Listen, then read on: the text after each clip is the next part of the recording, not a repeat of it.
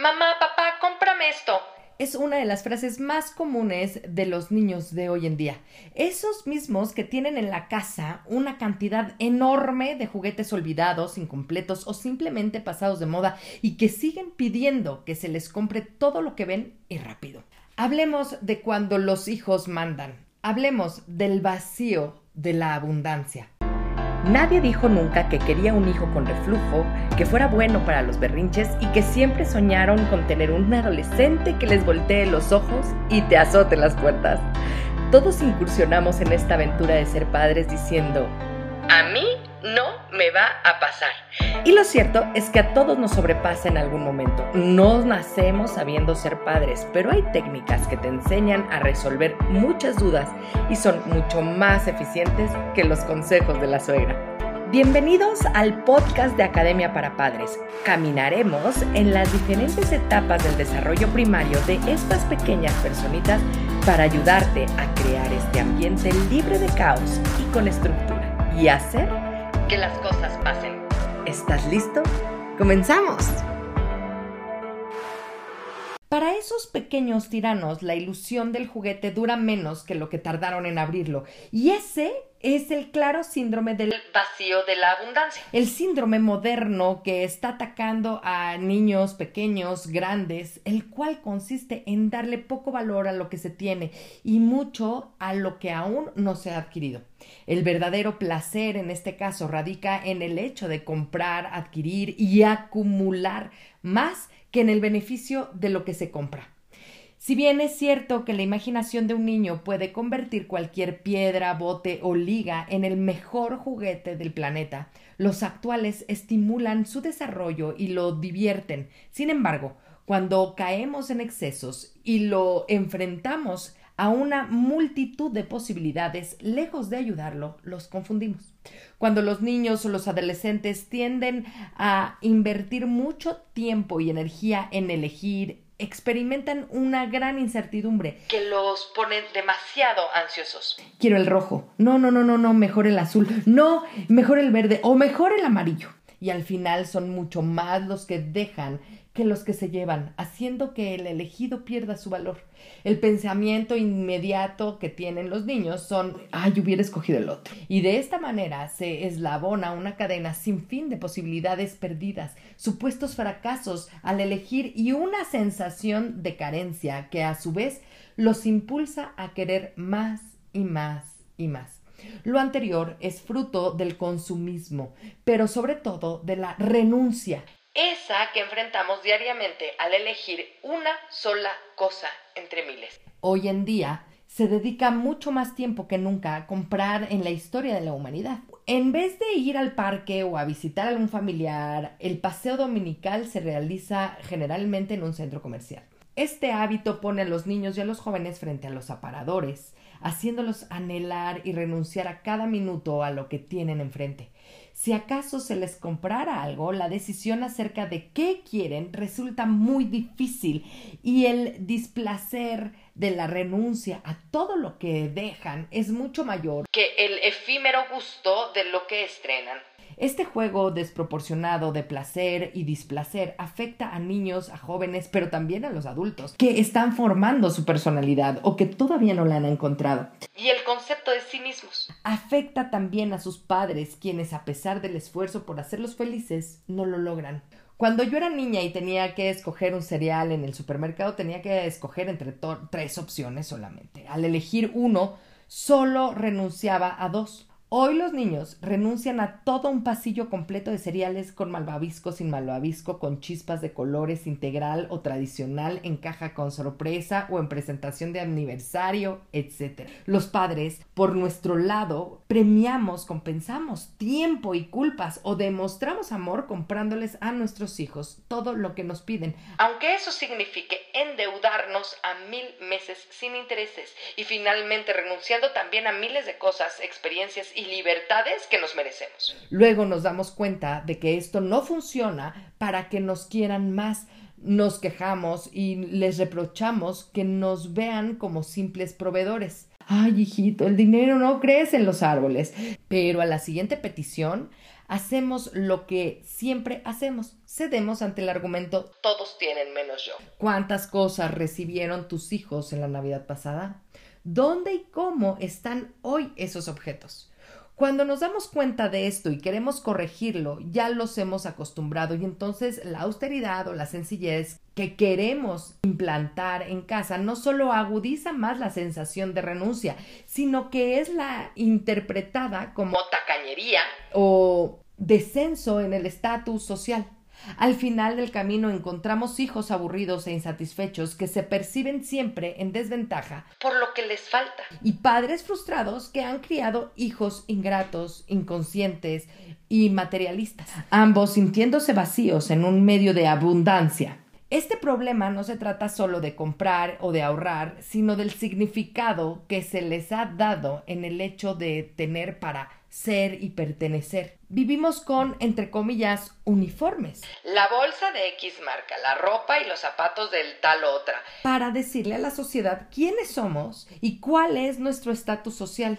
Si un niño se cree valioso o querido por lo que le compran, será difícil cambiarle esa visión más adelante. Y si se ve con la sensación de carencia, el problema se agudiza. Ya el psicoanalista Eric Fromm en el siglo pasado hablaba de este fenómeno social y mencionaba que la sociedad vivía envuelta en placeres que no generaban alegría y que esa falta de gozo hacía que siguiéramos buscando más placeres. ¿Le suena conocido? Ya no es suficiente con beber una copa con los amigos, sino emborracharse hasta perder la realidad y al día siguiente presumir en Facebook que estamos crudos. A esa intensidad se le une la prisa, la prisa por vivir, por tener, por experimentar. Somos la generación del ahora, rápido, apúrate. Hacemos todo a la carrera, aunque nadie nos apresure y apresuremos a los demás, aunque no necesitamos las cosas en el momento, ¿eh? ¿Para cuándo necesita usted el trabajo? Nos preguntan. Para ayer. Es la respuesta obligada porque con las prisas hemos dejado todo al final. Nos impacientamos si la señorita de la tienda tarda un poquito en hacer la factura o en envolver el regalo. Hacemos varias cosas a la vez y aún así nos falta todo es inmediato. El café es instantáneo, las fotos también, las puertas se abren al pasar y un mensaje llega de un extremo del mundo al otro en cuestión de segundos. Quienes vivimos al ritmo del pasado nos hemos acostumbrado rápido a esa inmediatez y no entendemos cómo pudimos vivir y trabajar en las precarias condiciones de antes. Estos beneficios que nos llegan al momento también nos exigen respuestas inmediatas, reacciones instantáneas y decisiones aceleradas aceleradas en medio de mil opciones. Es aquí donde pagamos precios altos por vivir inmersos en la modernidad. La sociedad de hoy no te da permiso de quedarte en tu casa, ni siquiera de pensar dos veces las cosas. No importa si estás criando tres hijos pequeños, si estás enfermo o si acaba de morir tu mamá. Hay que salir a seguir corriendo como los hámsters en una rueda que no se detiene para procesar ni reflexionar. Y es que sí, el show debe continuar. Y lo peor es que reprochamos a nuestros jóvenes que no reflexionen. Pienso que si nosotros, como sus padres o sus abuelos, hubiéramos tenido los medios que ellos tienen, tampoco lo hubiéramos hecho. Antes un pleito de novios no se mejoraba al instante por WhatsApp y el tiempo que teníamos que esperar a que sonara el teléfono local o llegara la carta generaba una reflexión espontánea que nos permitía recapacitar, pero también valorar lo que teníamos. No es que la modernidad sea mala, lo malo es no educar a nuestros hijos para hacer uso de ella en vez de que ella se apodere de sus conciencias y sus valores. Los modelos de identificación que nuestros hijos ven en medios de comunicación muestran mujeres y hombres guapos, libres, ricos y exitosos, eficientes en su trabajo, divertidos y bebiendo martinis con una aceituna. Aunque conscientemente ellos saben que se trata solo de una serie de televisión, en su inconsciente se va acumulando un mensaje penetrante que les dice Ahí tienes que llegar. Esto significa ser feliz. Deberías tener todo esto y no lo tienes. Es lo mismo que sucede cuando uno llora ante una película dramática, aunque sabe que solo son actores. El efecto emocional es incontrolable en ambos casos.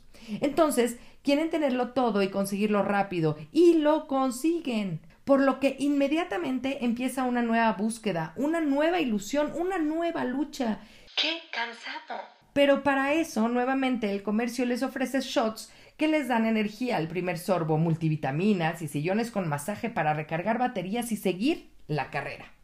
Todos grandes, chicos, hombres, mujeres, vivimos en la carencia, en medio del consumismo, no solo de bienes y servicios, sino de tiempo y recursos.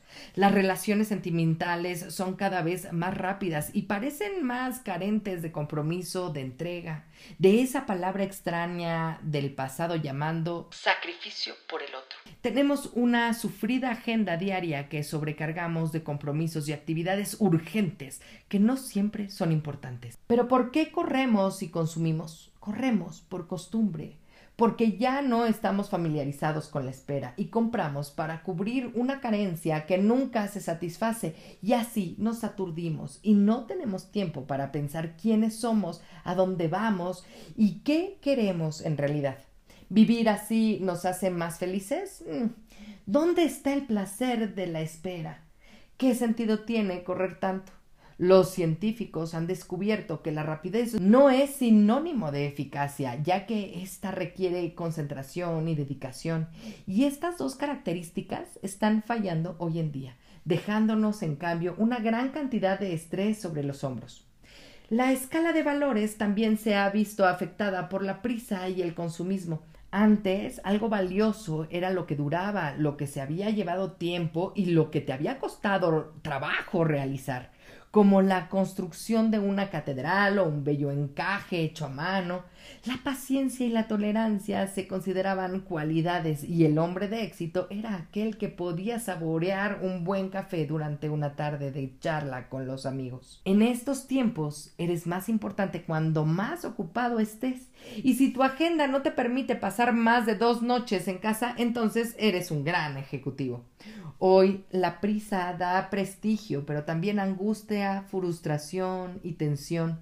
Y deja poco espacio para la reflexión o la reparación del fallo. Todo lo anterior nos permite entender por qué la depresión es la enfermedad del siglo XXI, porque es la principal causa de discapacidad laboral en los países de desarrollo y hoy en día, después de la pandemia, es la primera en todo el mundo. ¿Y es esto lo que queremos heredar a nuestros hijos? Pues yo creo que muchos de los niños y los jóvenes que llegan a la consulta psicológica traen un sentimiento de inadecuación que no saben ni pueden descifrar. Es este vacío, esta renuencia esta carencia implacable de la que hemos estado hablando, lo que resulta en una sensación como si no alcanzaran los altos techos de las expectativas familiares, sociales y escolares. Los padres dicen generalmente yo no le pido que saque un 10, yo le digo que así va muy bien vestido, pero no me cree. Y es que nosotros como padres mandamos a los hijos al psicólogo y nosotros no acompañamos a nuestros hijos en este proceso psicológico. La mayoría de las veces no se trata de una exigencia específica de los padres a los hijos, sino de las consecuencias de lo que ellos escuchan, ven y sienten de todos los días. Por eso Academia para Padres es importante, porque doy las pautas, las herramientas necesarias para acompañar a nuestros hijos que tienen estos problemas que deben de arreglar en terapia, pero también apoyándolos en casa. Los niños y las niñas ya no saben manejar el tiempo libre porque no lo tienen. Los llenamos de tareas y de clases en las tardes. Les damos de comer rápido para que lleguen al karate y luego a la terapia. Lo primero para ver si así se les baja la agresión.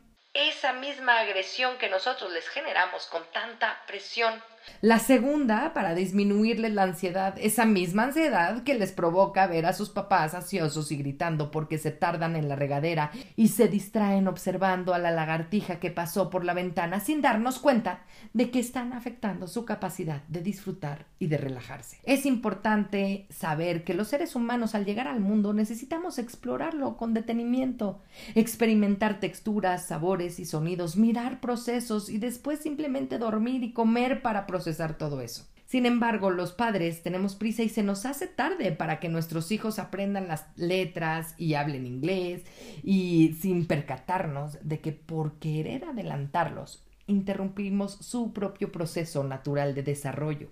Pensamos que un niño absorto tocando el pasto o siguiendo la trayectoria de una hormiga está perdiendo el tiempo y no recibe estimulación temprana. La consecuencia se nota cuando llega la adolescencia y esa capacidad de sentir, gozar y simplemente esperar parece haberse extinguido.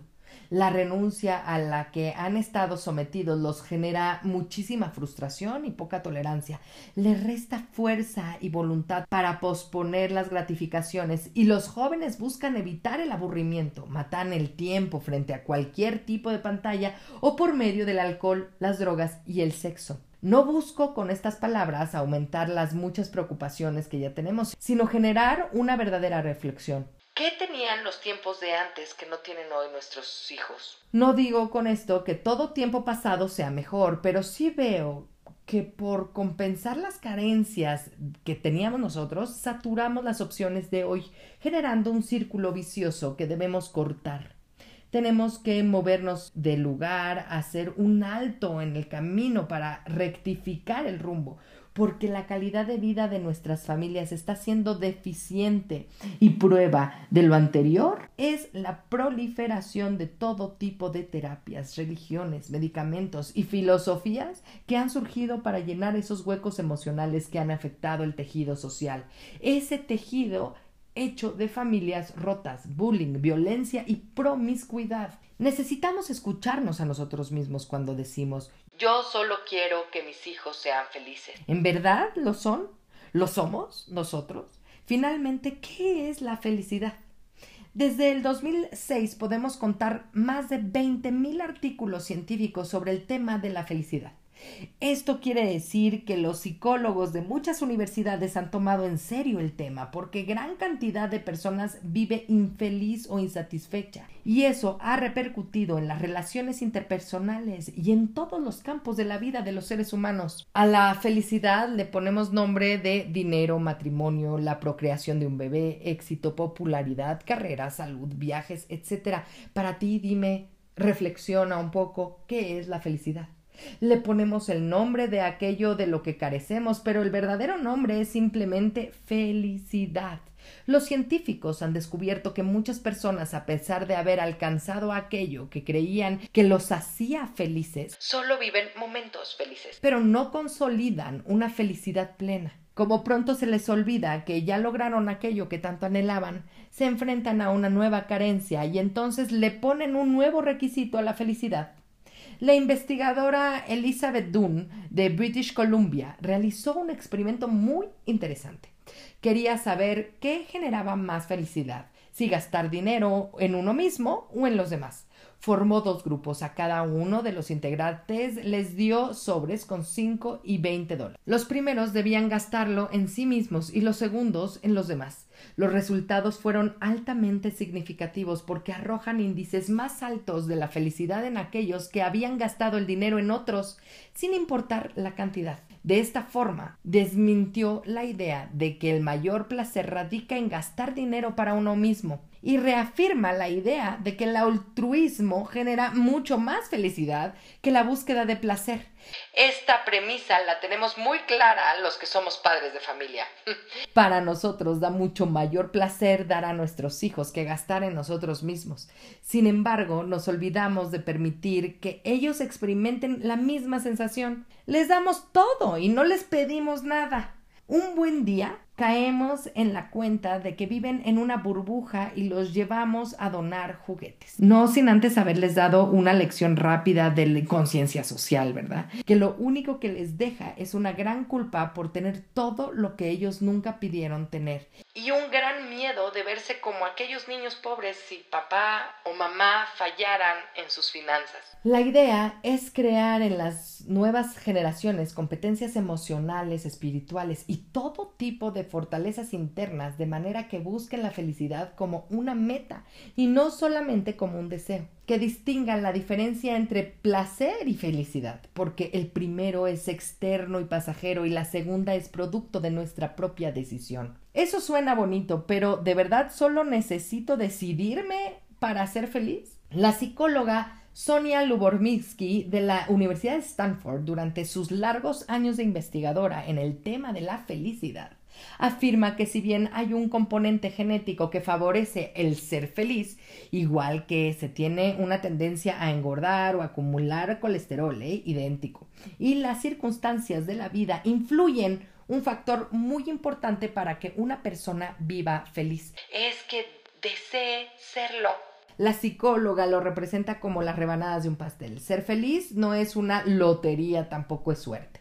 Y por lo visto, mucho menos depende totalmente de las circunstancias. Ser feliz es un trabajo que requiere esfuerzo, dedicación y compromiso y esta conclusión nos tiene que dar esperanza. Conozco a muchas personas que decidieron ser felices y lo han logrado a pesar de enfermedades, crisis económicas o divorcios. Esas personas no dejan que lo de afuera les traiga felicidad, sino que salen a diario a buscarla. En el caso de los niños y los jóvenes todavía hay más oportunidades y más esperanzas, porque sí, como lo afirma Sonia, existen factores hereditarios que facilitan ver la vida de una mejor manera, de un mejor color. Ellos están a tiempo de crear nuevas redes neuronales que favorecen el aprendizaje de la felicidad para heredarlo a nuevas generaciones. En ese proceso de aprendizaje, nosotros, sus padres, sus maestros, tenemos que invertir apoyándolos y dándoles los mejores ejemplos que contrarresten los modelos de identificación de los que hablamos.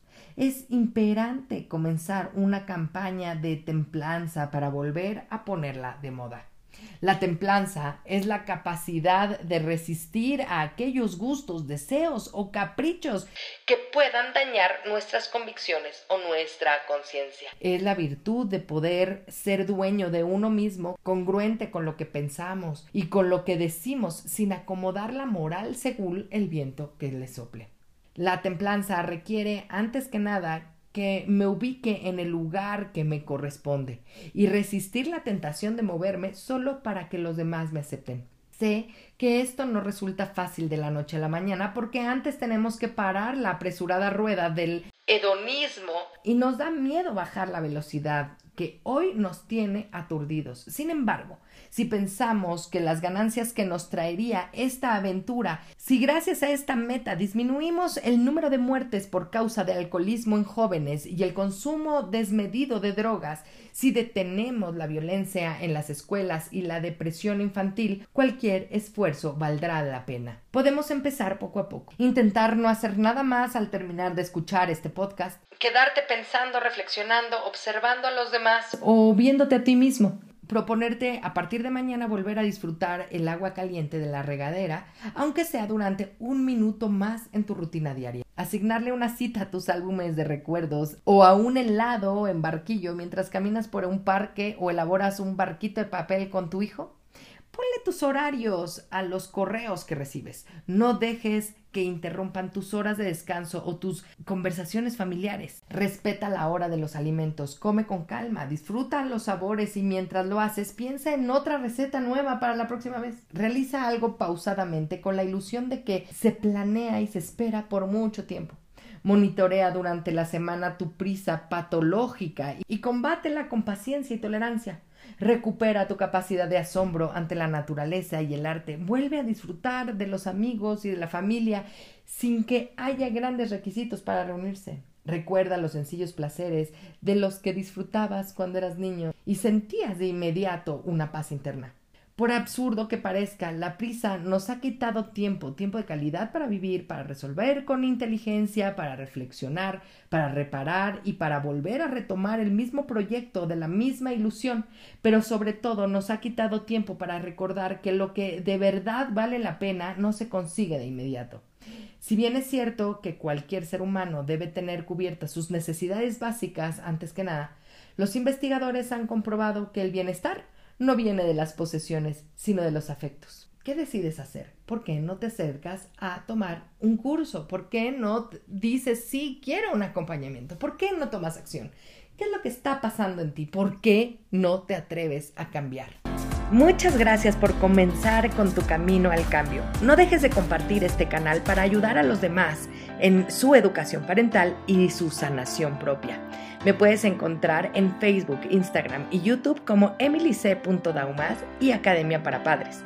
Únete a la comunidad para estar más cerca y poder complementar tu camino al orden y la estructura. Hasta la próxima.